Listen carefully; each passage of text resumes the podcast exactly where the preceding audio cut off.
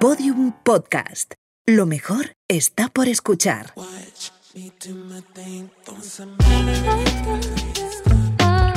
Nunca he metido ninguna droga, pero probé la ayahuasca. Todo el mundo me dice como que, parce, no has probado la marihuana, pero has hecho ayahuasca. A mí me gustan las chicas, pero siento que si me gustaran los hombres, perfectamente lo, lo viviría como abiertamente y relajado, pero sí tengo muy, muy desarrollado, Muy desarrollado esa esa parte, parte, ¿no? femenina y creo que me sirve también para escribir y para ponerme en los zapatos de los demás. Yo siempre he sido fiel. Mi máximo de relaciones ha sido un año, pero me pasa que digo, parce, si yo tuviese una relación mucho más tiempo, no sé cómo lo puedo aguantar porque es que me daría ganas de ser infiel. ¿Qué te enamora a ti?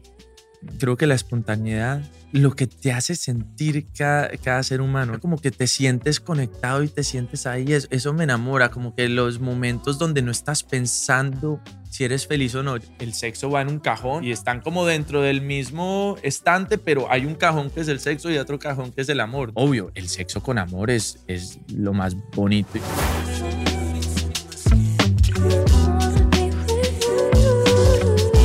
A solas con Vicky Martín Berrocal. Un podcast producido por Podium Podcast y la coproductora. Episodio 12. Sebastián Yatra. Bueno, pues nada. Hola. ¿Qué pasa, Sebastián? ¿Qué más, Vicky? ¿Cómo estás? Qué alegría tenerte aquí. Muchas gracias. Te por juro, invitarme. muchísimas gracias por querer estar aquí en A Solas con.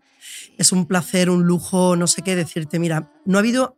Yo creo que en esta vida te das cuenta cuando tienes a alguien especial delante tuya, cuando lo ves, porque yo creo que las cámaras no, no mienten, eh, y después porque no ha habido ni una sola persona que me haya hablado ni una sola palabra mal. ¿En serio? Ni una. Los Sebastián. tengo bien pagos, entonces. No, no los tienes. O sea, eres lo que eres y eso se nota.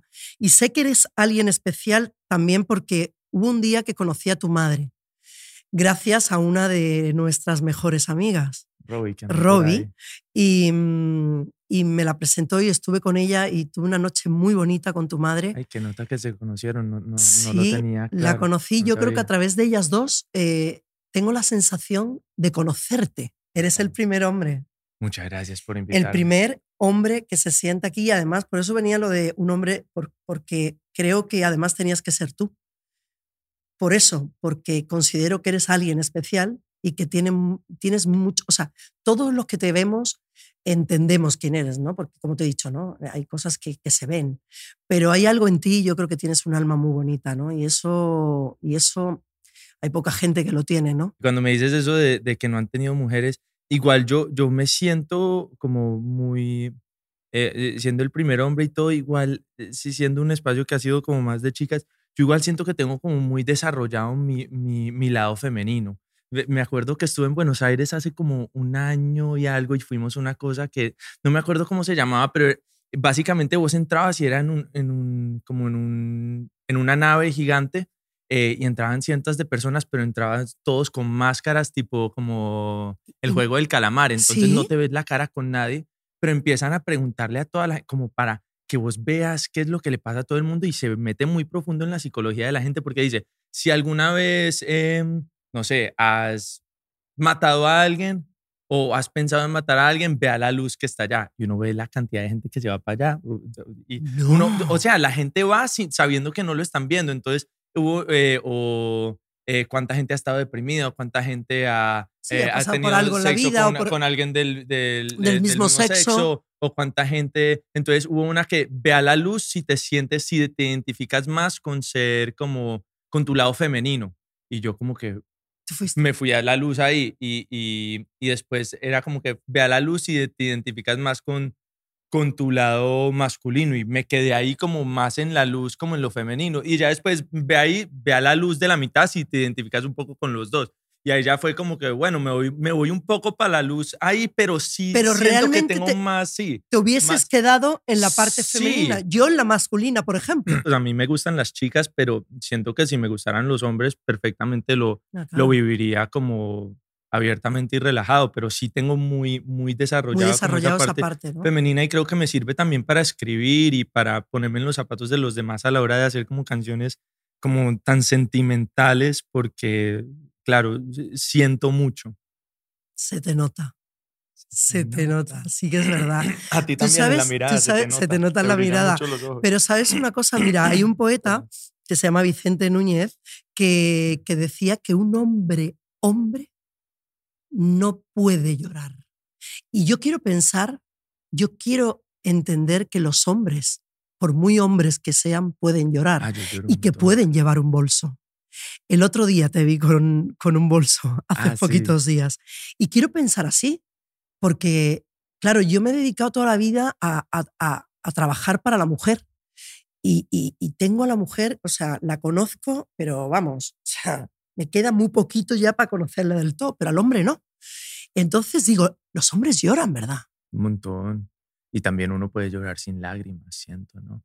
Gente que está más triste que cualquiera y no, hace 10 años no derrama una lágrima, pero estás totalmente miserable. La- la- la- las lágrimas muchas veces son simplemente una forma como de sacar todas esas emociones y cosas que tienes por dentro. Entonces, cuando como que le pierdes miedo a, esa- a esos prejuicios y esas cosas sociales que dicen, tú para ser hombre tienes que estar en- encajado dentro Aquí. de, esto, dentro de esto y para ser mujer tienes que ser esto y darte cuenta que al final todas estas reglas, ¿quién se las inventó? Otro ser humano y otra gente, pero son reglas que son inventadas, son construcciones Totalmente. sociales.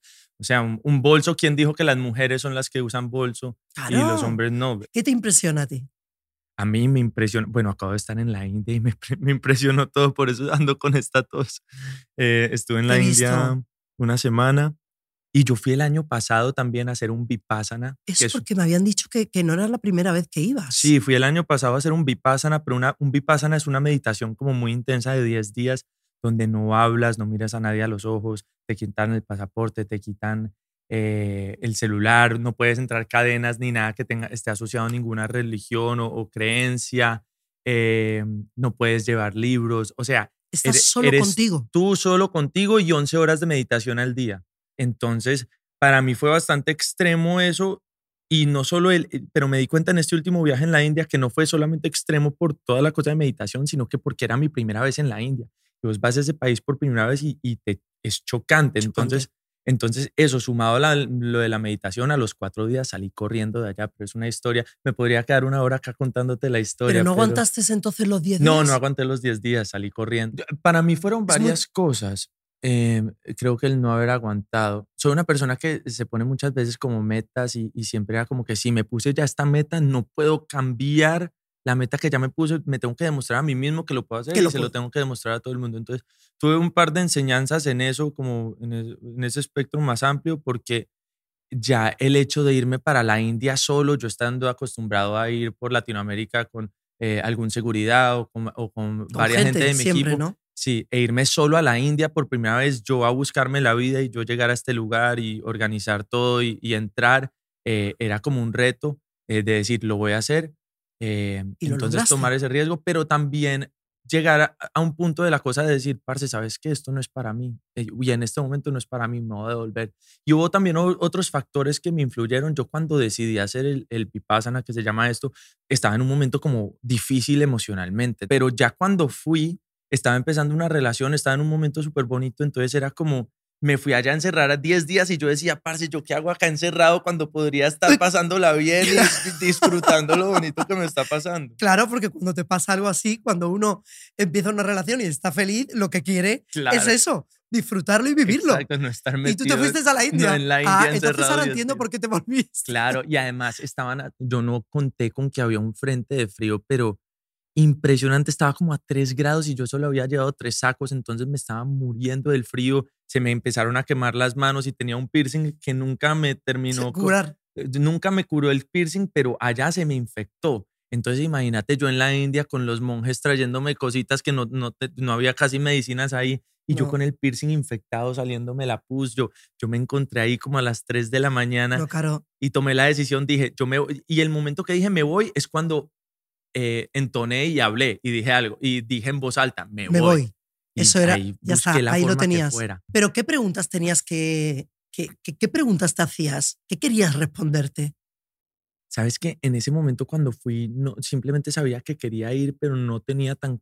No Estabas tenía un poco como- perdido. No, no, no. estaba en un momento eh, muy bien. Yo, yo llevo muchos años como leyendo distintos libros, tengo una relación con Dios muy bonita desde que tenía 11, 12 años y, y llevo, llevo como muchos años como también en terapia y entonces me han ido ayudando todas estas cosas distintas. Nunca he metido ninguna droga, pero probé la ayahuasca, no le conté a mi mamá ni a nadie, solamente lo hice y le conté como a los tres meses. Todo el mundo me dice como que, parce, no has probado la marihuana, pero has hecho ayahuasca. La ayahuasca, eso es, eh". eso, sí, claro, que eso también es una experiencia brutal. Sí, es una experiencia como medicinal, como que esto, eh, a, diferencia de las drogas, esto lo que hace es que te tira para abajo y después te tira para arriba. Es como entrar muy profundo A, tu, a tu subconsciente. Pero... Y vomitar mucho lo, ¿no? Y vomitar lo malo, ¿no? Sí, lo malo. Gracias a Dios no fue tan largo lo mío en eso porque yo, yo soy muy abierto y cuento mi vida y mis problemas y las cosas como que las acepto, no me lo tomo tan en serio. A veces miro la vida como si fuese un videojuego, ¿sabes? Como miro todo esto y me siento simplemente como si fuese un videojuego y eso me ayuda a no tomarme tan en serio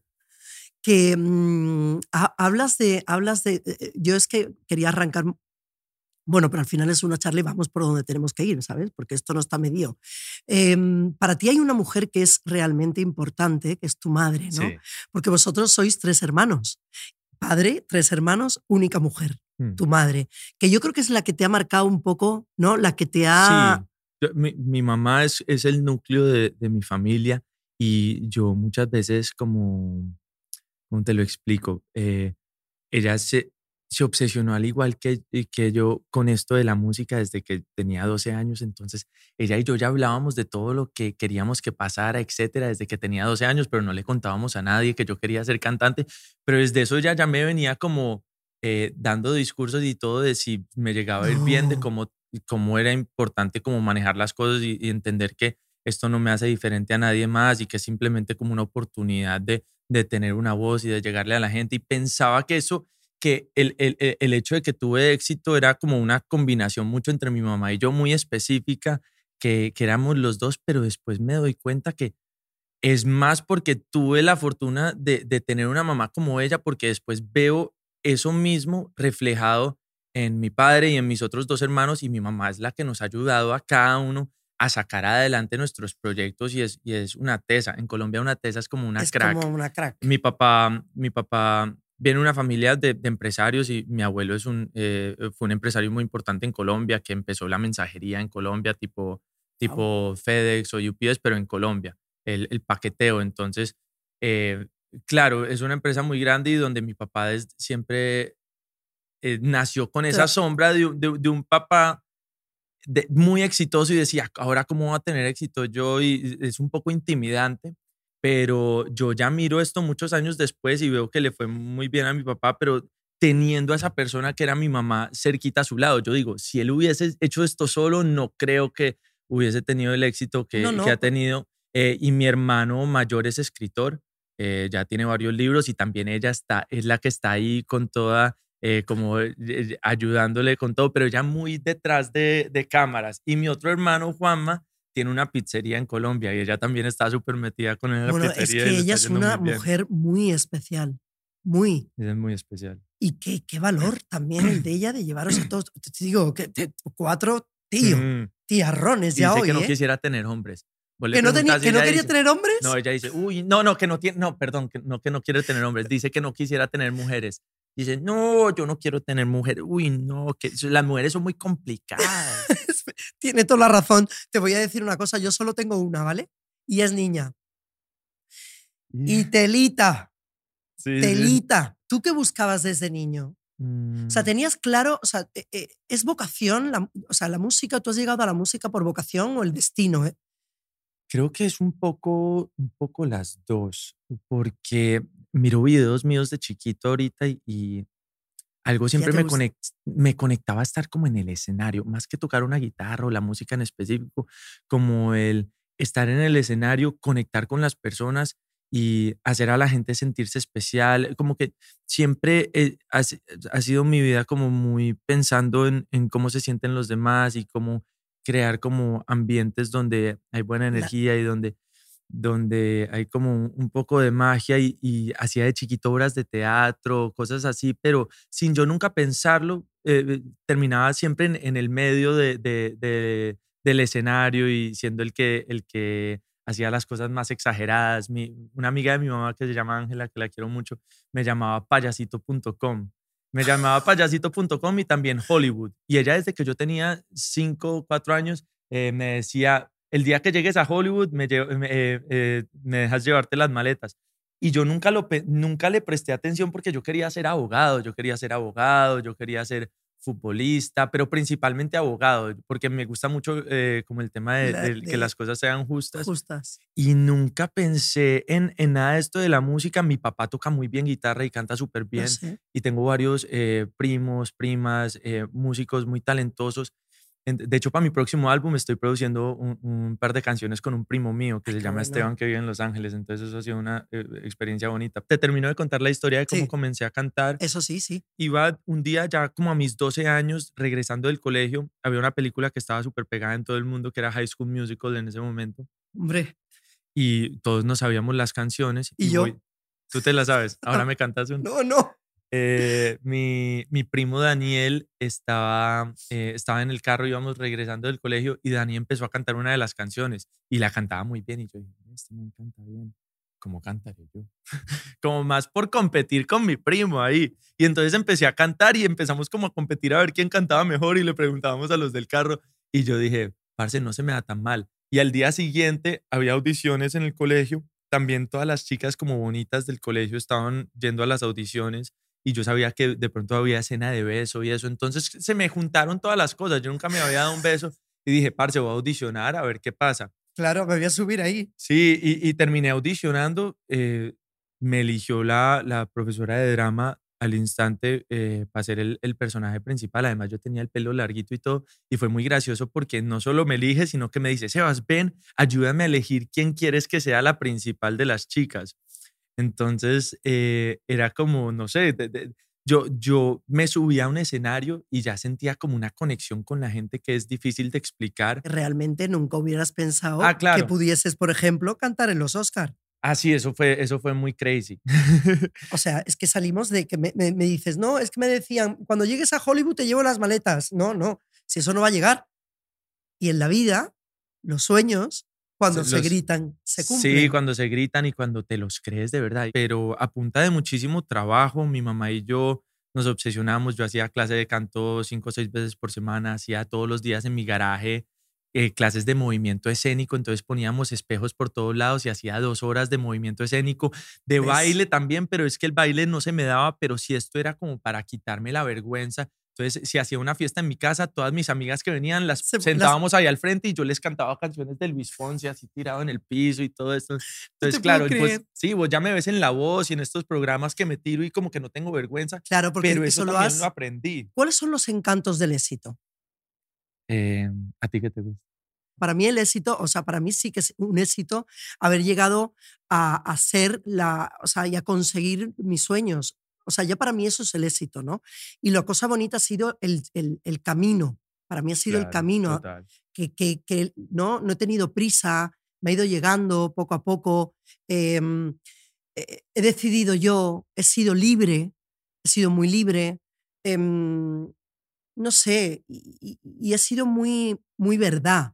Quiero pensar que durante estos 20 años de carrera eh, he sido verdad siempre, ¿sabes? Mm. Y entonces eso, eso me gusta, pero claro, el éxito, los encantos del éxito, hay cosas ahí maravillosas, también hay cosas que no lo son. ¿Qué te gusta a ti de eso?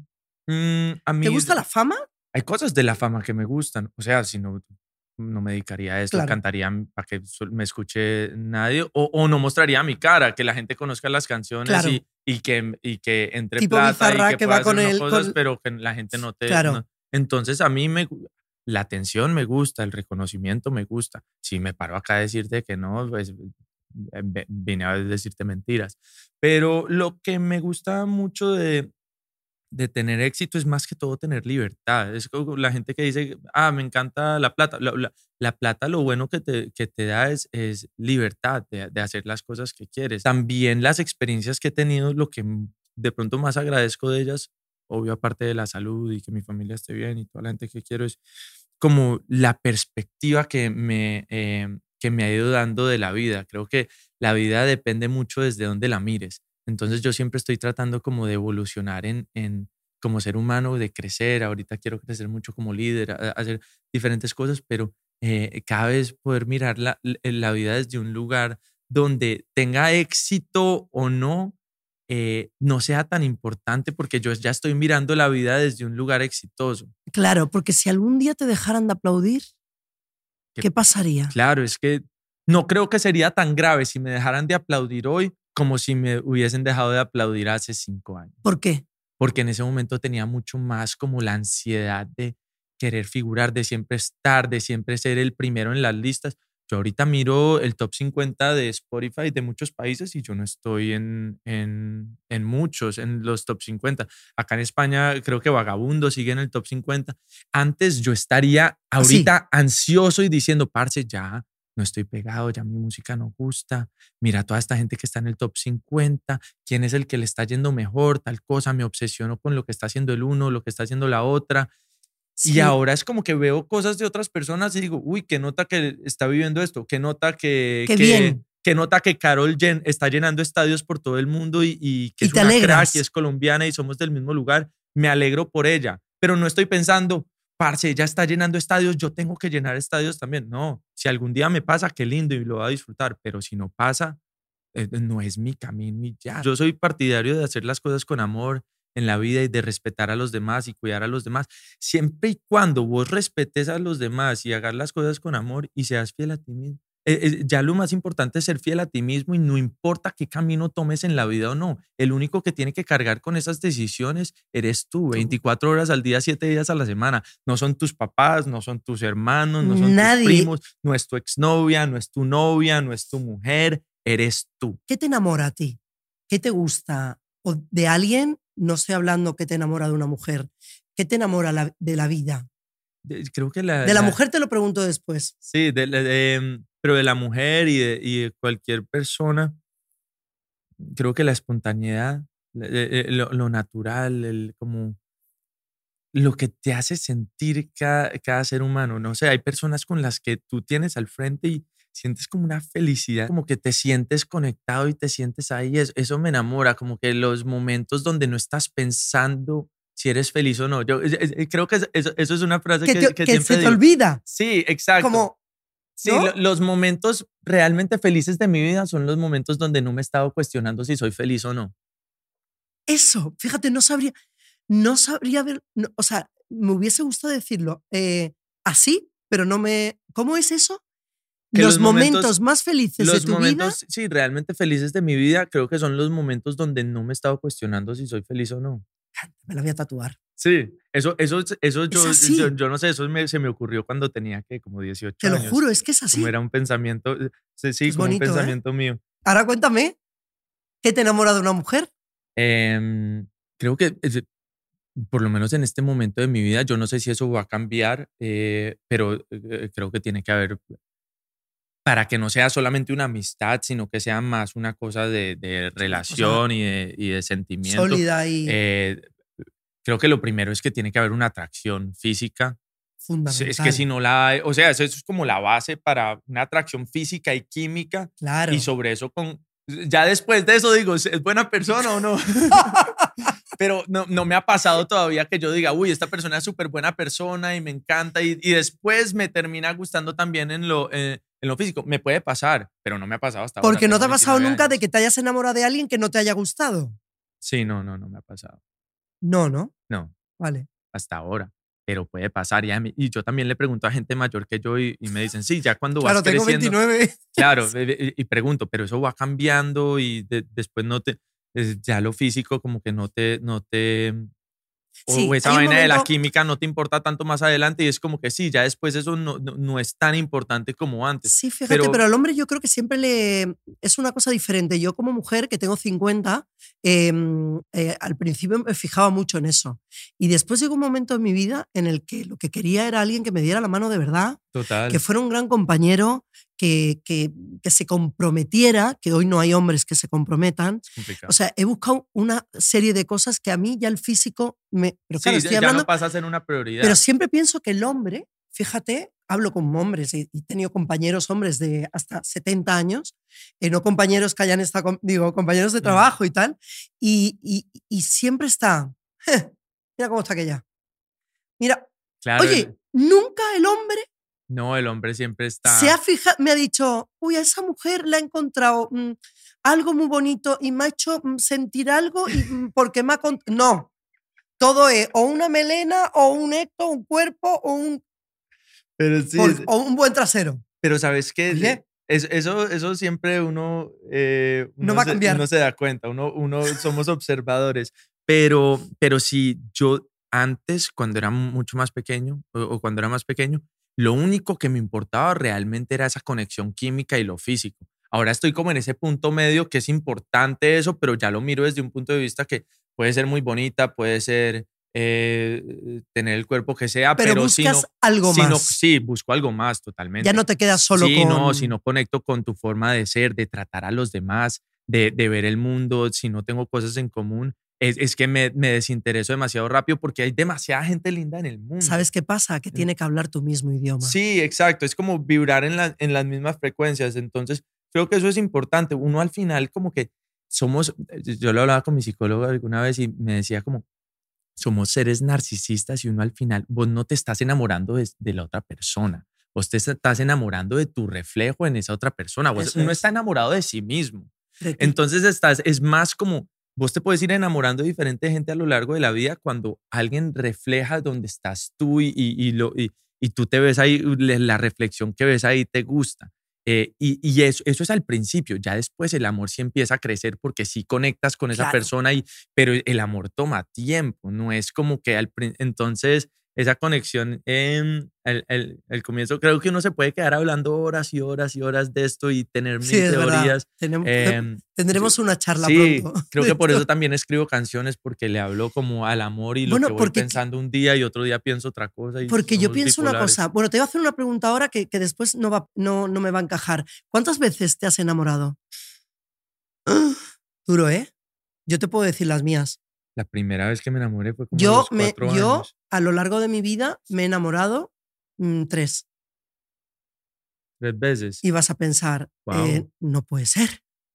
¿Y en cuántos, 50 cuántas años. parejas has tenido? ¿Cuántas parejas he tenido? Unas pocas. las, que, las, que, las que se han visto y las que no. Sí, Digo- las que has querido. ha habido muchas y otras que no han sido tan parejas, pero han sido gente muy importante en mi vida. Y después tuve un amor que ha sido, creo que, de los grandes amores de mi vida, que nunca solo tuve con él dos roces en mi vida y estuvo conmigo cinco años. Y fue el que hizo que yo hiciera la gran colección de mi vida. como que tuviste dos roces. Dos, o sea, dos viste dos instantes, de mi, dos instantes de mi vida. El gran, o sea, para mí, de los tres amores, de esas tres personas que te he dicho que me he enamorado tres veces, una de ellas es él.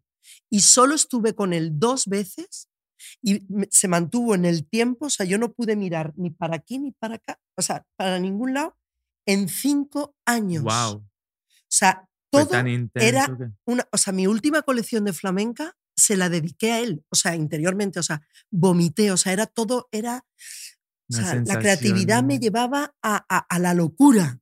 Por eso te digo que es muy raro todo, ¿no? Es muy raro, sí. Yo, yo, wow, qué, qué Claro, tú me tienes que contestar cuentas. tú. Claro, no, es que yo, yo Has tenido menos. he tenido menos, menos relaciones, pero desde, desde chiquito siempre me, me enamoraba. O sea, yo sentía la sensación del amor así de, de, de sufrimiento, de querer estar con esta persona desde los cuatro años. Una rubita que ni me acuerdo cómo se llamaba en Cartagena me hacía sentir que me quería morir. Eh, eh, y a lo largo de los años me iba pasando con diferentes personas. Eh, me acuerdo, tengo una imagen de bañándome cuando tenía como 10, 11 años de una chica que iba a mi colegio eh, en, en tercero, en cuarto, en- que se llamaba Catherine Johnson, una, una gringuita. Y, y parce, yo tengo la imagen viva todavía de estar pensando en, imaginándome con ella que nos casábamos y teníamos hijos y había una canción que siempre escuchaba en la ducha y yo la cantaba y me imaginaba que estaba con ella, pero no me atreví a hablarle. No era capaz, si me gustaba alguien, de mirar a esa persona a los ojos. No Con podía. 11 años. No podía, pero eh, se me fue quitando eso poco a poco, como que me fui agarrando un poco más de seguridad. Em, y mi primera relación donde ya como que medio funcionó la relación fue a, fue a los 21 años con una chica de Colombia eh, que se llama Sofía. Y me acuerdo que a ella le escribí, no hay nadie más. Te iba, a- Y- te iba a decir, ¿de sí. qué estaba hecha? Digo, ¿le escribiste? eh, eh, ¿qui- ¿Quién fue esa primera canción? ¿Le escribiste a ella una, una Yo- canción? no, yo ya le había escrito canciones de otras chicas. Ah, Hay, una chica que se llama Julia, que es dominicana, que le escribí como Mirarte, que fue la primera canción como de las baladas. A mí me encanta hacer baladas y fue la primera balada que me atreví a sacar. Y la escribí sobre ella en la universidad, la que dice, y cómo mirarte, esos ojos que me dejan en enero. Cuando sé que no son míos y me muero, el destino no nos quiere ver pasar. Y cómo decirte que no quiero que este amor sea pasajero, que de pronto se de un día y yo te espero. El destino no nos tiene que importar.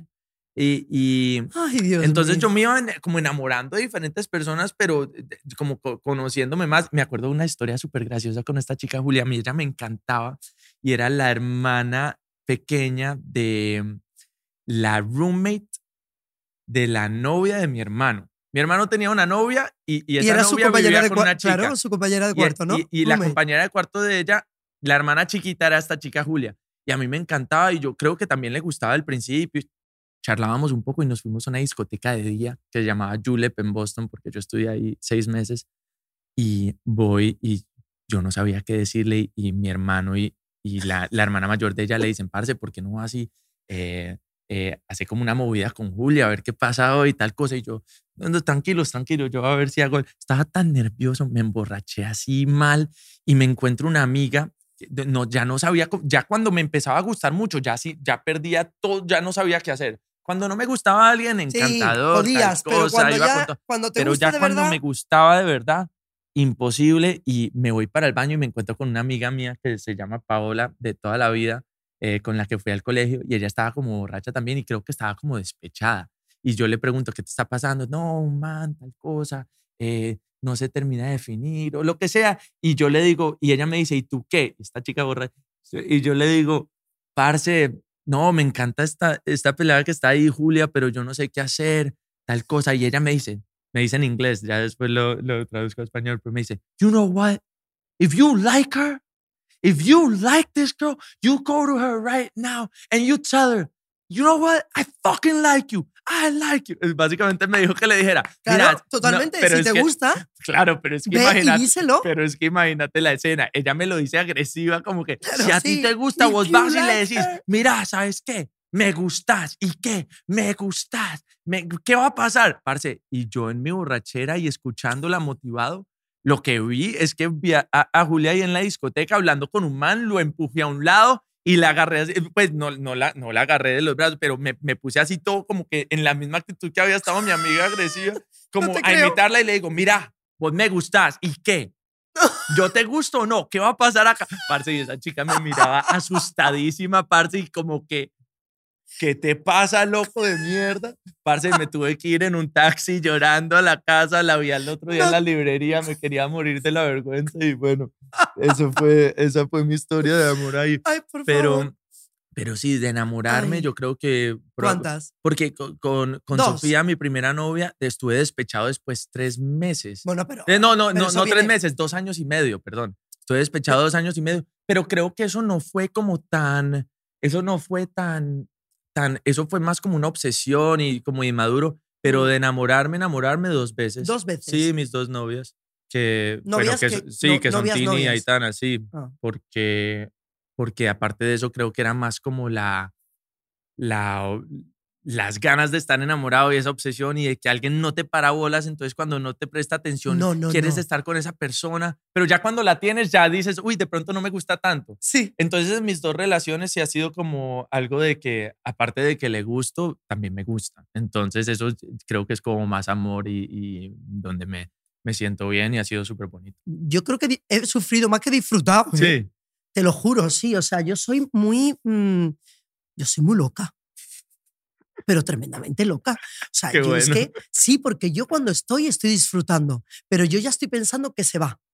O sea, es que eso pasa. esa- es una cosa como que. Pero, pero joder, disfruta de ahora. O sea, esa, es la peor sensación, seguro te, ha- te- te ha pasado y- porque me lo estás diciendo y mucha gente que nos está viendo lo- o escuchando lo ha, lo ha sentido que llega un punto donde te miras al espejo y estás bien con la persona, pero ya dentro de ti ya sientes que se va y ahí ya la perdiste. Sí. Porque es una cosa dentro de ti, que ya perdiste como tu seguridad. Sí, Perdiste como esa, esa vaina como natural y esa seguridad de sentir que esa persona está ahí muchas y va a estar. Y muchas veces cuando uno siente eso, Ya tal está. cual, se, se ve reflejado hacia afuera en la experiencia en tercera dimensión, lo que tú estás eh, manifestando con tu cabeza y lo que estás pensando. Y está cuando es- perdido. sí, y cuando estás seguro y todo, así pase algo negativo afuera, no te importa tanto. Pero si vos ya empezás a dudar de ti o ya como que empezás a tener actitudes donde sientes que se va, se termina yendo. Es que, porque es que tu misma energía termina haciendo que esa persona sienta como ese rechazo de no estar, no querer estar ¿Y ahí. tú cómo llevas el, el hecho de ese sufrimiento después? El- eh,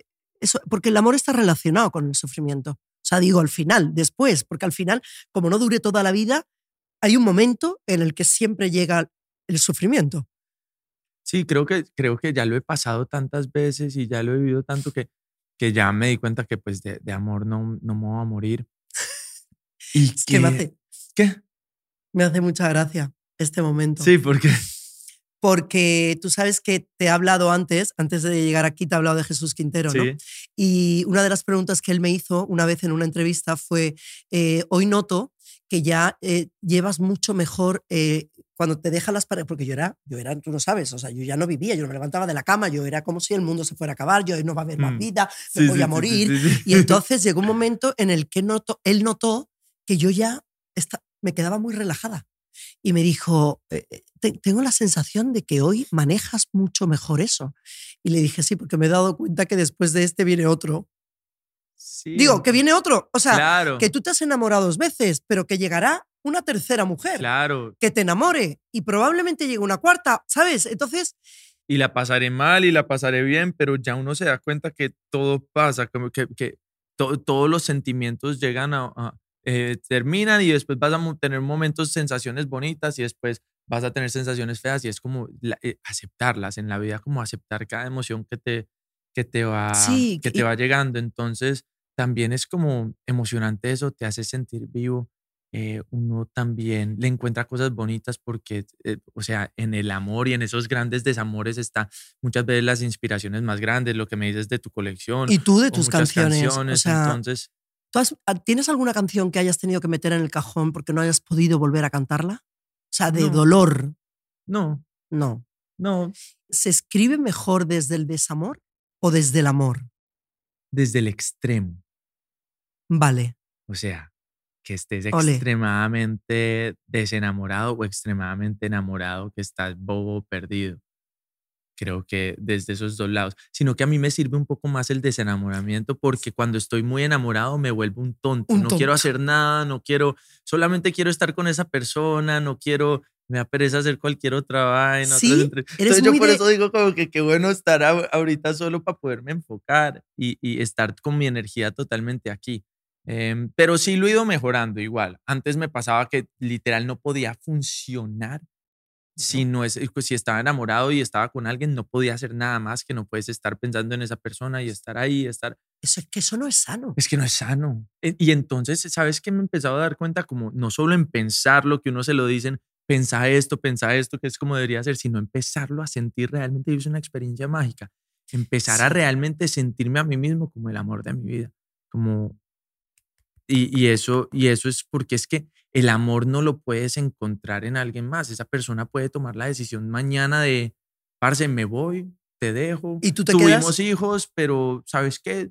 Te abandono a ti, abandono a los hijos, me llevo el perro. ¿Me entiendes? Como va- vainas así y no lo controlas. Entonces, si tu vida está totalmente dependiente de eso, o, o parce, no vaya a ser que le pase una tragedia a alguien o lo que sea, y entonces tu vida se quedó ahí. Es No, que no. tu vida va a seguir, a no ser que quieras tomar la decisión de, de quitártela, No, pero es, es- que esa no es, no, es, no es la solución. Es que tú tienes que tener las riendas de tu vida, claro. ¿sabes? Y yo siempre pienso que la vida es, es maravillosa Y que el amor se compartirla, quede aquí. compartirla, pero no regalarla. Sí, exacto. es que nosotros, por eso, lo que te eso está escucho, súper bueno, compartirla, pero no regalarla. claro, yo eso lo aprendí hace un, un tiempo.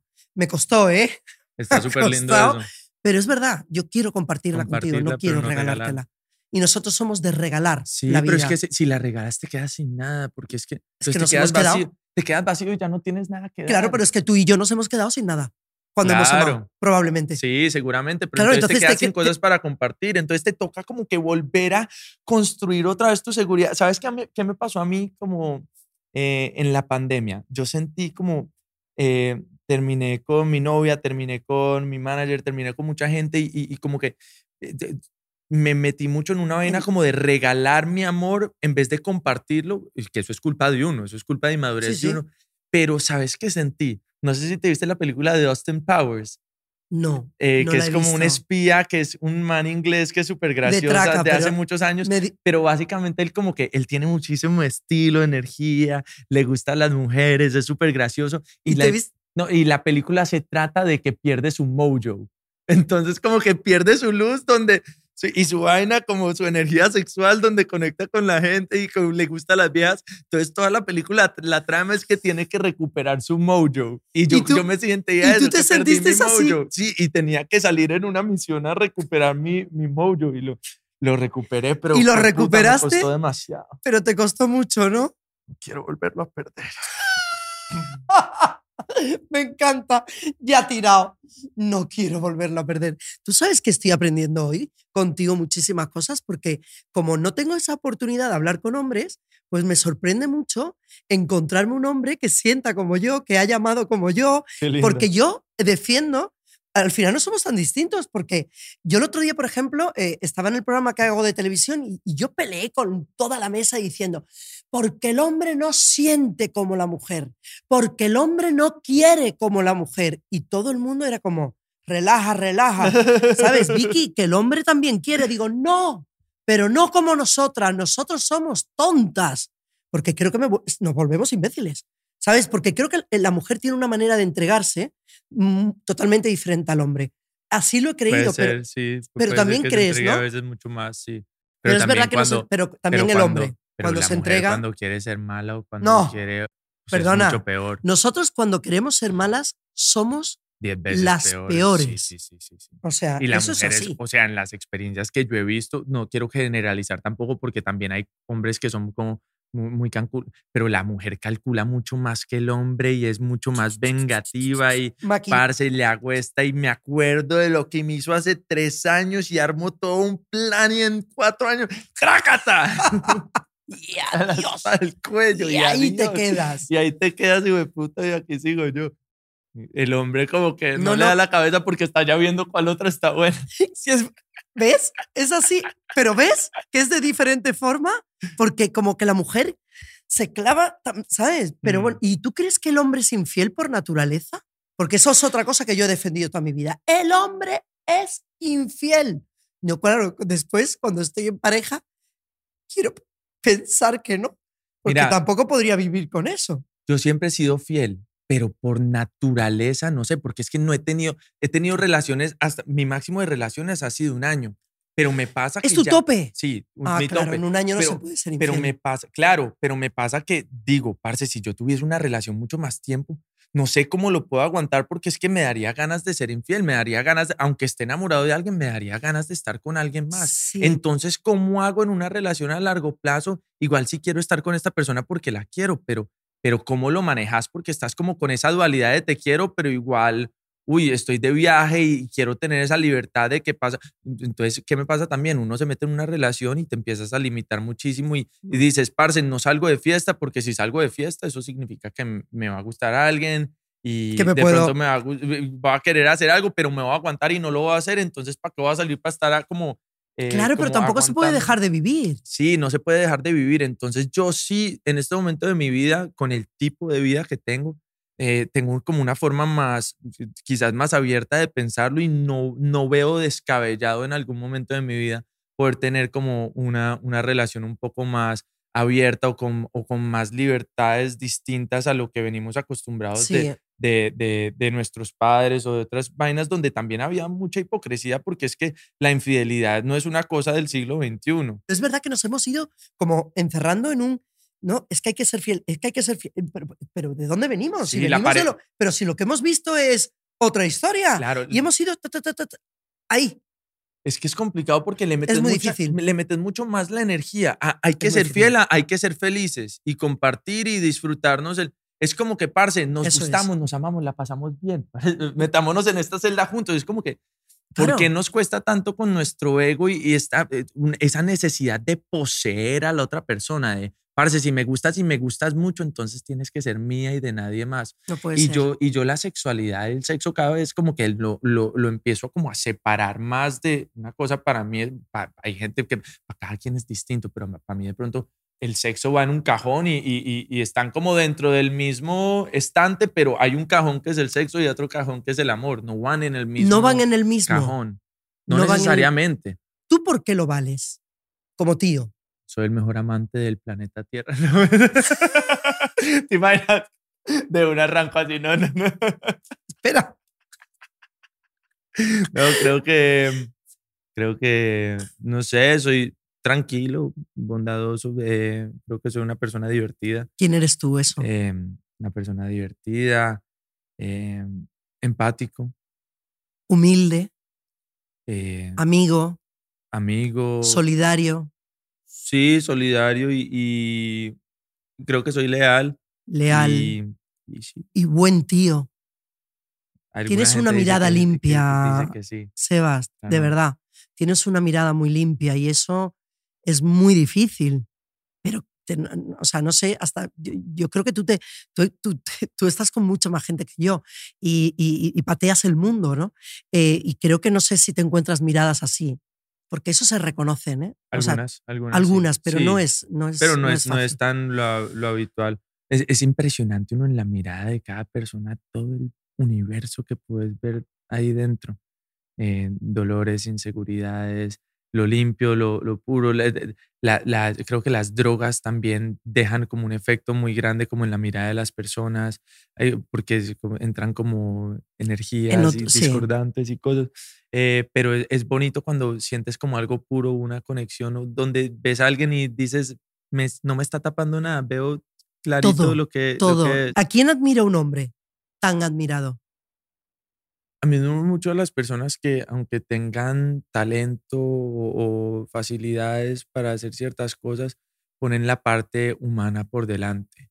Dime un gran momento de tu vida, Lo de los Oscars es un gran momento. el gran momento de tu vida, los un- Oscar y cantar en tu idioma. Sí, cantar en ¿no? mi idioma en los Oscars representando Que te a dejaran Colombia, cantar. que me dejaran cantar. Es que el hecho de que te dejen cantar ahí es Porque una hay gente que no le han dejado sí, cantar. claro, A a, Drexler, a- Jorge Drexler. a Jorge Drexler no lo dejaron cantar y eso que se ganó el Oscar y terminó cantando Antonio Antonio, Banderas. Banderas. y tocando la guitarra a Santana. Entonces esta fue la primera vez que realmente dejaron cantar a la persona que estaba nominada. Eh, bueno, yo no estaba nominado técnicamente, el que está nominado es Lin Manuel porque escribió la Por- canción. Dos Oruguitas, pero yo, yo la interpreté, entonces para mucha gente dicen que es como lo mismo. Eh, ellos igual en Disney y Lin me hicieron sentir como eh, muy parte de este proyecto y me hicieron sentir demasiado bien y, y lo que les tengo es agradecimiento infinito por esta oportunidad de vida tan, tan especial, pero definitivamente ahí hacer algo que, que es, parecía como imposible y, y hacer, eh, ser la primera persona en hacerlo eh, entre 600 millones de, de hispanohablantes, eso fue muy, muy, muy especial. Qué maravilla que lo hayas conseguido. ¿Qué le pides a la vida? a la vida, salud y eh, energía. Salud para mi familia, para las personas que quiero y, y, eh, obviamente para el mundo y las personas que la están pasando mal o que no tienen las mismas Sí. oportunidades que yo. Y una última cosa que le pido a la vida es eso, ca- capacidad de transformación, de seguirme transformando En el en- hombre que quieres. en, el, en la persona que quiero Que ser, ser. porque hoy quiero ser esto y mañana cuando si llego a hacer eso voy a querer ser otra cosa. poder. la capacidad de seguir evolucionando y de seguir creciendo y de seguir como eh, con esas ganas y con ese amor a la vida y, y sonriendo y, y disfrutarme al máximo esta experiencia. Y, y te agradezco un montón porque esto es otra cosa que sumo a mi lista de experiencias hermosas. Qué bonita charla porque es que no se puede llamar entrevista. Has, has cumplido lo que, lo, que te, lo que has visto ahí de, de Jesús Quintero, ahí con tu pañuelo, eh, que es de él, de, de ayudarme como a sentirme cómodo y entrar un poco Guau. como a mi ser. Bueno, yo creo que él estaba aquí con nosotros. Amén. Em, que nos sigamos emocionando, que la vida nos lleve a, a- ¿no? Que no dejemos de Sí. emocionarnos, eh, Seba. Que nos lleve donde Gracias. nos quiera llevar. y Totalmente, donde el poderlo- corazón y nos lleve. poderlo abrazar. Eso es. Aquí estamos. Gracias. Gracias.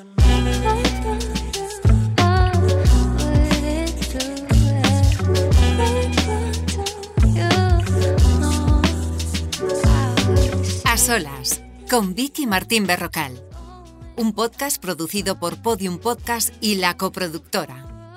Episodio grabado en Four Seasons Hotel Madrid. Directora de producción, Gabriela Del Hoyo. Dirección, Eugenio Viñas y Miriam Hernández. Producción, Chevi Dorado, Maite Lizundia y Paloma Oliveira. Dirección de fotografía, Luis Almodóvar.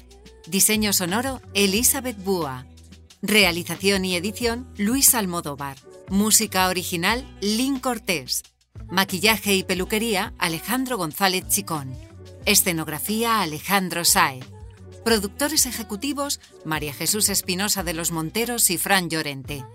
Diseño de cabecera, Rodrigo Merino y Eduardo Ortiz. Diseño gráfico, Agencia Player.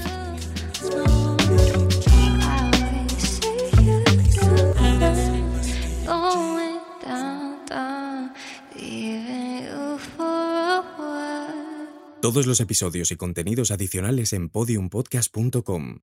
También puedes escucharnos en nuestras aplicaciones disponibles para iOS y Android, y en todos los agregadores de audio.